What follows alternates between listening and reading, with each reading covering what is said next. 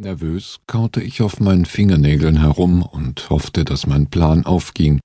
Meine Freunde, das hatte ich zu meinem Leidwesen bemerkt, hielten mich für eine Mischung aus Albert Einstein und Leonardo da Vinci.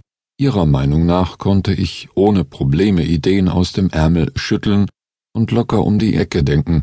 Mir selbst bereitete diese Sichtweise keine Freude, denn ich wusste nur zu genau, wo meine Grenzen lagen.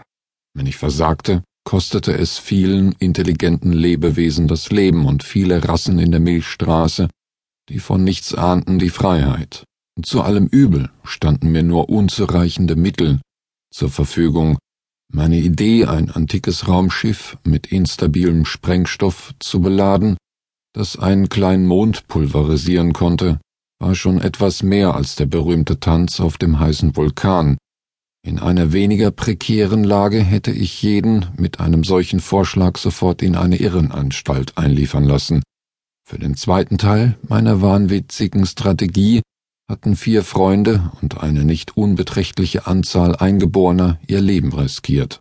Es grenzte schon an ein Wunder, dass sie in einem blutigen Kampf gegen sechzig aggressive, mordlüsterne Bestien als Sieger hervorgegangen waren. Wenn es auch nur einem der Vogelabkömmlinge gelungen wäre, die Armada der Fleischtransporte zu warnen, hätten wir unsere Zukunft in den Wind schreiben können. Im dritten Teil meines irrsinnigen Planes erwartete ich eine Flotte modernster Schiffe so weit schädigen zu können, dass sie von unserer Miniaturstreitmacht besiegt werden konnte.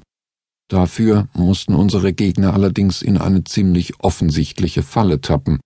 Die Chancen dafür standen gut, denn mit ins Kalkül zog ich die bornierte Vorgehensweise einer Großmacht, die in dem Glauben lebte, unbesiegbar zu sein. Wenn sie durchhält, erreicht unsere fliegende Bombe in zehn Minuten die Feindflotte, informierte mich Oberst Lutz Ringelmann über Funk. Besorgt ermahnte ich den Oberst, du darfst die Sprengung erst auslösen, wenn die Fleischtransporte in unmittelbarer Nähe sind. Seine Stimme, etwas Fröhlichkeit aufzwingend, sagte er, keine Sorge, ich weiß, was auf dem Spiel steht. Es war ein Mango, das wir keine Satelliten hatten aussetzen können, um die Flugbahn des uralten Transporters zu verfolgen.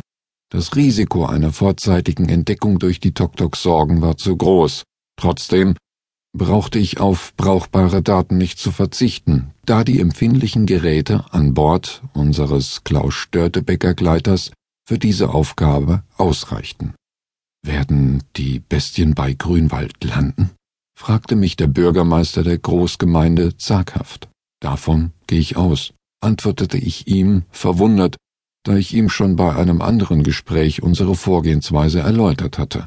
Besteht denn nicht die Gefahr, dass Teile der Stadt bei den Kämpfen zerstört werden?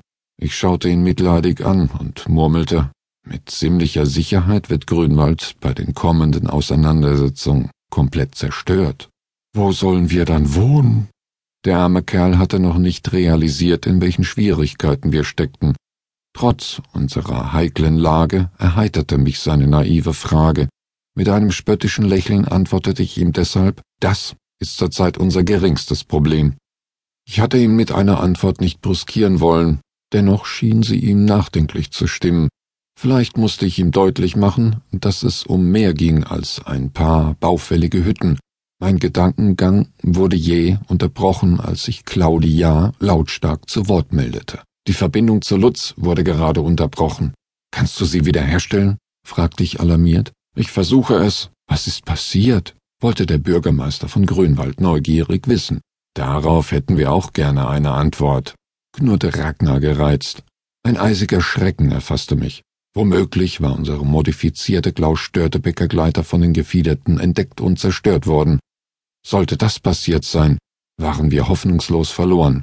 Mein Puls ging rasend in die Höhe und mein Herz pochte schmerzhaft in meiner Brust. Irma umfasste meine Hand und raunte beschwörend, es wird sich schon alles aufklären, da liegt bestimmt nur eine kleine Störung vor. In diesem Moment verkündete Conan frohgemut, der Sprengstoff hat wohl etwas früher als geplant seine zerstörerische Kraft freigesetzt.